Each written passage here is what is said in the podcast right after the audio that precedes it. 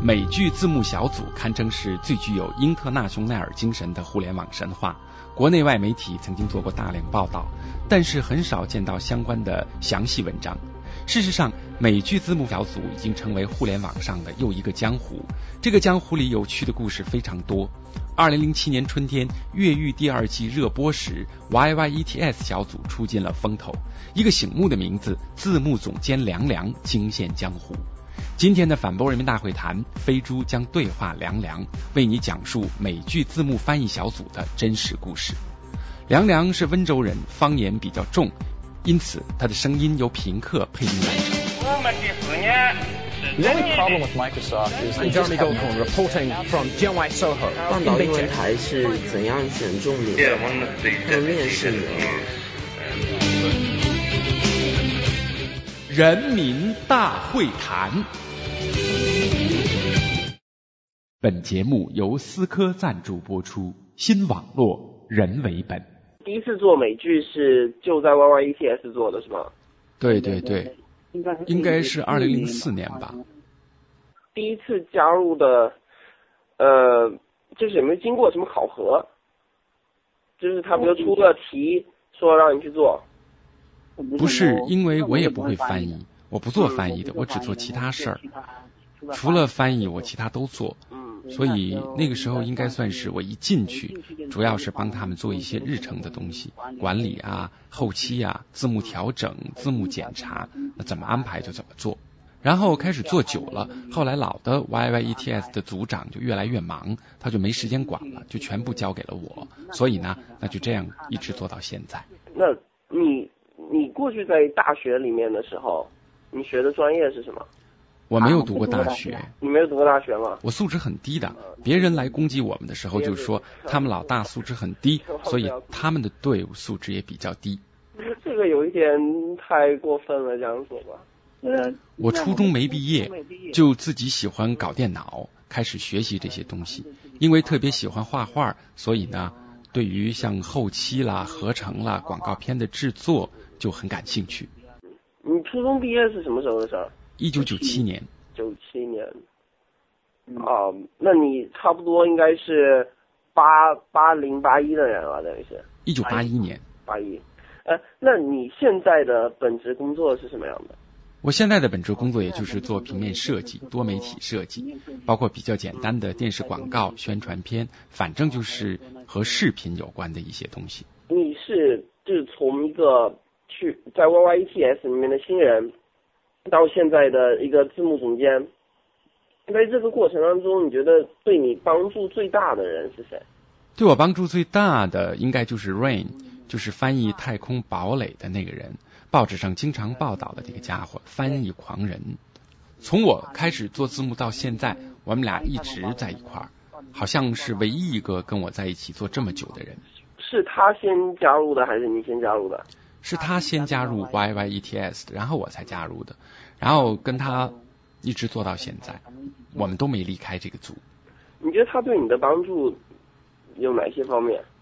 开始的时候我对美剧不是很了解，他就给了我很多参考，哪些剧值得做，哪些剧不值得做，给了我一个列表。因为我们组的人员有限，不可能所有美剧都做，所以呢，他就选出来一个单子供我们参考。另外还有一个帮助最大的应该是噗噗，他主要是负责字幕录制，是字幕录制组的组长。美剧字幕组最重要的就是英文字幕的录制，因为没有了这个就会死。他们家在加拿大，他真的很好，最认真。虽然他家里边非常有钱，但是他完全没有那种架子，跟我们是非常非常好。我们所有的字幕都要靠他去调配语音录制。一个在国外的组员，他对我们组里的提分起的作用特别大，在我们发布剧集抢时间这个事儿上起到了不可替代的作用。应该说，你现在的就在这里面的一个正式的职位应该叫什么？就是管理员，最高管理员。反正现在我们组分了十一个工作组吧。开始是按照剧集分，现在就不按照剧集分了。现在每一个部门都有固定的十几个人，一个组长，有时候有信息回来就安排他们做。每个组一般做两三个剧。那能不能就是以越狱为一个例子，就是说一下，YETS 制作一个字幕的标准的流程大概是什么样的？涉及到哪些团队？越狱原来是由一个小组在做，是我定的。头一天美国的晚上八点钟的时间，是我们的第二天早上八点，他就开始播放。播放的时候呢，我们的录制员就开始录制英文字幕。差不多八点多就播完了，然后呢，他就会把录制完的英文字幕发给我们。再过二十分钟，片源也就到了。片源传过来之后，我们进行下载。下载过来是为了调整字幕分段，有四个人做就调整四段，分别发给这四个人，他们开始每人做自己那一段，差不多是在两个小时之内可以翻译好，再发回给我，我把它合成起来检查一遍，合格了就可以把它发布出去，然后在服务器上开始压制了。这也就是说，从早上九点半开始到下午两点半就可以发布了。这个。这个中间大概会涉及到多少个人？从录制字幕、传输资源到翻译，起码有四个，加上我应该有六七个人。然后压制，压制完的话发给他们发布组去分流，分流组起码要四五个人，加起来应该有十二个人左右。字幕字幕监督这个人，呃，应该说是你你一开始的时候扮演的，应该也算是字幕监督的一个角色，是吧？呃，那你觉得这个角色他需要的技能都有哪些？他要不要英文特别好？还是你觉得这个中文？英文一般就可以啦。我的工作最主要的是要懂技术，向别人翻译的时候，经常问我为什么挂不上字幕，为什么播不出来，要解决这个问题或那个问题。他要懂得字幕的格式、配置的格式、FTP 的使用，还有账号之类的。做好了之后，还要负责把字幕收回来、合并或检查，最后压制。其实就是一个协调的作用，是一个管理者。很多人提起来的一个事情，就是在呃，就上就第二季越狱复播的时候，嗯，那次是一个比较就是惊心动魄的过程嘛，那次。那时候是的，都安排了不少人，都想第一时间放出来。不过我们还是拿不到第一，好像是伊甸园第一吧。我们还是比他们晚了几个小时。为什么晚了？那个时候？那个时候，因为我们成立论坛不久，人员的补充还不足，服务器方面也不够，还是要靠压制完成上传过去。越狱播到后期的时候，我们就比较壮大了。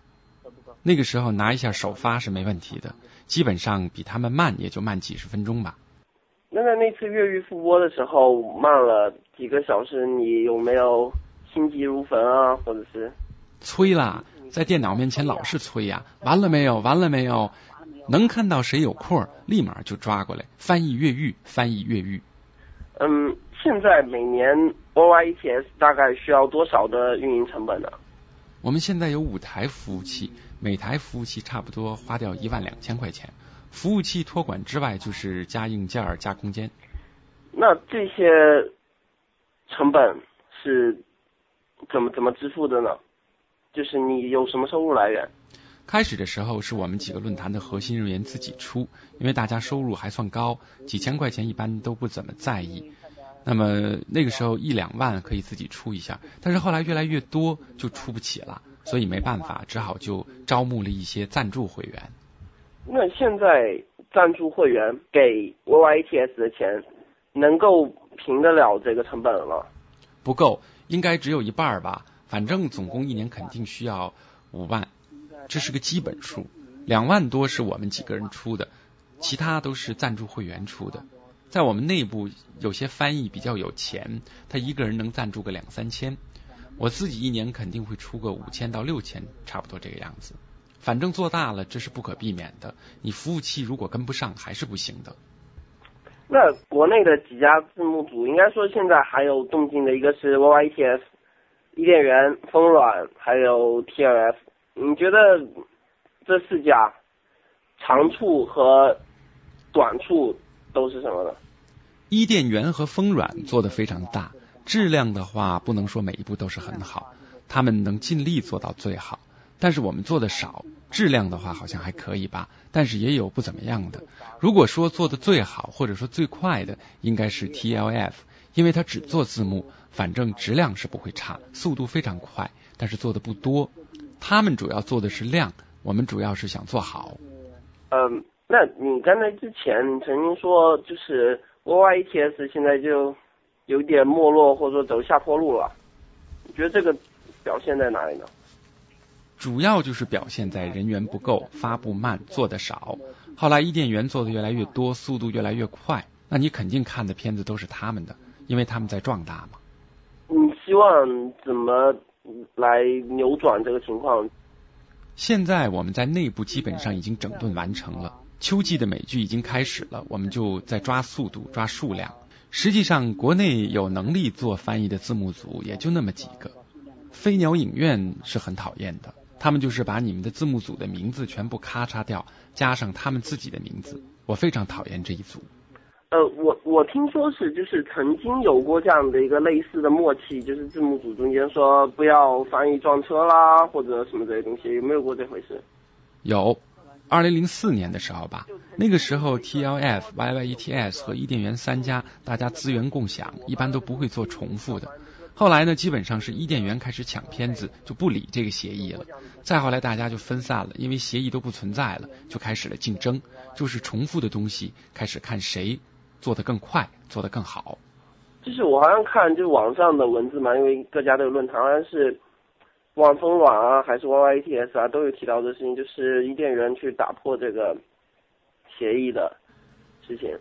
嗯，有时候我觉得伊甸园还是挺聪明的，他打破这个协议，因此他现在多壮大呀。不过这样也好，因为有竞争了嘛，有竞争就有速度，有质量。他是在哪个片子上面最早打破的这个协议呢？应该是从《橘郡男孩》开始的吧。那个时候我们做的几个剧比较热门，他们做的不大热门，因此呢，他们很不爽。那个时候我还不是组长，然后听当时的组长跟我说，伊甸园不管了，开始抢了。就是你觉得，其实伊甸园打破了这个东西，也不一定算是一个坏事，对吧？我觉得应该还算是好事吧。竞争能激发人的潜能。看看到底能有多快，能有多强。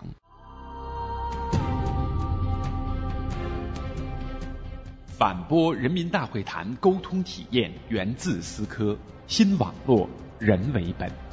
本节目由反播制作，triple w dot anti wave dot net。